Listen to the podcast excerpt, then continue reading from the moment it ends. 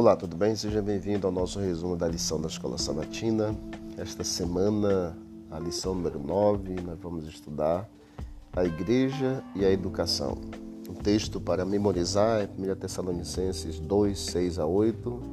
Também jamais andamos buscando glórias de homens, nem de vós, nem de outros.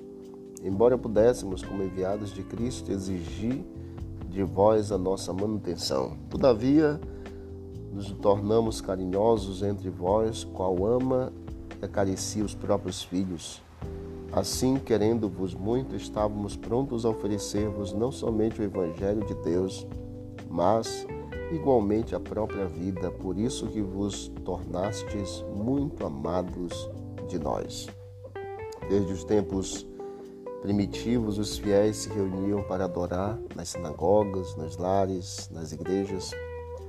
Mediante seu estudo das Escrituras, a vontade de Deus para a sua vida era arduamente conhecida. A igreja é um local de educação e a igreja precisa ter princípios educacionais. A igreja possui a responsabilidade de transmitir o evangelho ao mundo. Isso se dá através de um processo ensino-aprendizagem, onde a igreja deve se portar como sal e luz como uma família, como uma coluna e baluarte da verdade e como uma ponte de acesso na qual as pessoas possam se achegar até Deus. A igreja deve ser relevante no seu ensino e procedimento, dando base sólida para quem vier aprender do grande Mestre Jesus. A verdadeira educação cristã tem como essência o amor que deve ser expresso em relação a Deus e ao próximo. Ao mesmo tempo, dessa forma, devemos amar porque somos dele. Devemos amar sem fazer acepção. Devemos amar de fato e de verdade.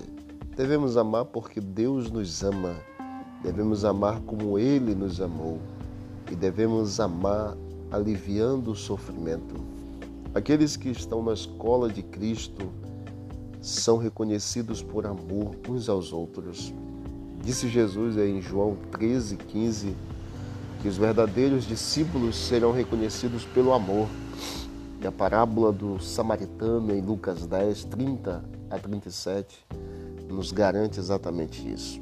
Portanto, nesta semana iremos compreender que a verdadeira educação cristã deve nos levar também a superar as fraquezas de preconceitos e males humanos e a ver os outros como Cristo os vê, como seres por quem Cristo morreu, seres cujos pecados ele suportou na cruz, seres pelos quais ele pagou um preço infinito. Se levarmos a cruz acima de tudo, com certeza nós veremos e daremos valor a cada pessoa. Que Deus nos abençoe. Obrigado, Pai, pela orientação da tua palavra. Nos ajude a compreendê-la nesta semana, mais uma vez, em nome de Jesus. Amém. Disse Jesus: Examinai as Escrituras, porque julgaste ter nela a vida eterna. E são elas mesmas que testificam de mim. Visite o canal Bíblia em Ação nas plataformas de áudio e encontre mais conteúdo para o teu crescimento espiritual. Forte abraço, vamos que vamos para o alto e avante.